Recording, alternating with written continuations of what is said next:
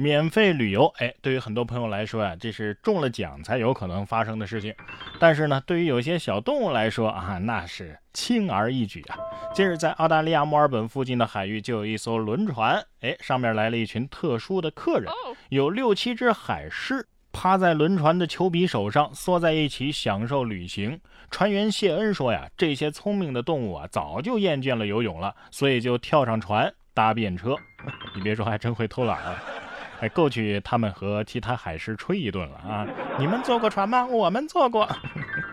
哎，但是你们买票了吗？票价两条鱼哟。”有些动物啊，你仔细去观察，真的是跟人的性格差不多。近日有一段视频啊，有两只鹦鹉，口音非常浓重，大吼大叫，是互不相让啊，在一起吵架。夹在中间的电灯泡鹦鹉呢，是超级尴尬，插了一嘴之后被吓跑。剩下两只鹦鹉啊，还是不断的互呛，但是迟迟都没有动手，感觉这是小黄人的配音呢啊。其实吵得再激烈，也始终保持着微妙的距离，是吧？就是不动手。再看夹在中间那只啊，表情是特别的囧。明明是三个人的电影，我却始终不能拥有姓名。动物有像人的地方，人就有像动物的地方。在西班牙的加纳利群岛上啊，就有一群牧羊人，生活在崎岖的山地之中。为了赶路节省时间，或者是追赶自己的羊群，他们出门的时候呢，都会带上一根长杆。并且啊，撑着它在山坡啊、断崖之间飞跃，久而久之，这种牧羊人之跃就慢慢的发展成了一种运动文化。哦，撑杆跳就是这么来的，是吧？玩过动物森友会的朋友们可能已经提前掌握了这个技巧，你知道吗？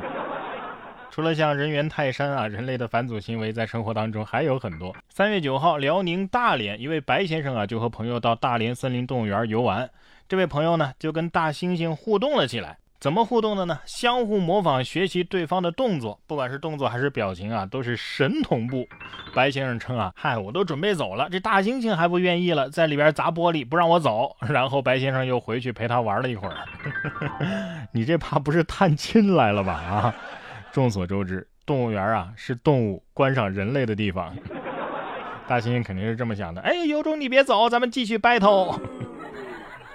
不过动物跟人比起来呀，还是人类的套路更深。近日，山东菏泽医学生做实验给兔子打针的时候，害怕兔子乱动啊，就播放视频给兔子转移注意力。这小兔子啊，果然全程没有挣扎。有网友说：“古有对牛弹琴，今有对兔放视频。”哎，要注意好手机距离啊，别到时候兔子给看近视了，你知道吗？不过也有可能是我们误会了，这是假象啊。这兔子能有多大劲儿啊？我倒是想动，你们倒是把手拿开呀。不管怎么说，从古至今啊，人类探索自然的脚步倒是从未停息。近日，在浙江杭州啊，萧山的一个村民，哎，就挖笋挖出了三件古代陶器，并且主动上交了萧山博物馆。经过初步鉴定，这三件文物啊，可是春秋战国时期的原始瓷器，距今有两千五百多年，而且保存的呀非常完整，这是十分难得的。哎呀，当时老祖宗应该也是去挖笋了，而且带了野餐的碗，至于为什么没带回去，那就值得深思了。我觉得下次呀，应该对熊猫进行一下考古培训啊，毕竟他们天天上山挖笋，背不住就能捡到宝贝呢，是不是？下面这件宝贝啊，按理说也是很珍贵的，但是呢，一群艺术爱好者却把它烧掉了。根据外国媒体的报道，一群艺术爱好者烧掉了世界著名街头艺术家班克西的作品《傻子》。随后呢，拍卖了该画作的电子版本的所有权。由于该电子版本经过区块链技术处理之后啊，是具有独一无二的标识的，呃，拥有不可替代的代码 NFT 啊，相当于拥有了它的所有权。最终呢，NFT 以约人民币二百四十七万的高价被卖出。而这群爱好者在社交媒体上对烧画的全程也进行了直播。他们还表示啊，烧画本身就是一种。艺术表达，哎呀，傻子果然是傻子，即便不是傻子也是疯子，疯子毁了傻子，还说是什么艺术表达？我看啊，就是单纯的商业表达，应了那个段子所说的了。比蒙娜丽莎的微笑艺术价值更高的话是什么？是燃烧着的蒙娜丽莎的微笑。很多的事实都证明啊，人类和人类之间其实并不能心灵相通。三月十号，一位小姑娘在辅导妹妹功课的时候，就因为双方无法沟通，直接崩溃，气到离场。爸爸追上去劝说：“你应该有耐心，并且表示你以前不也是这样的吗？”不料姐姐的回答令人笑喷。姐姐是怎么说的呢？那可能是我报应吧。姐姐，你应该这么说：你们生的，你们来辅导。提前体会了当含辛茹苦老母亲的感受，是不是？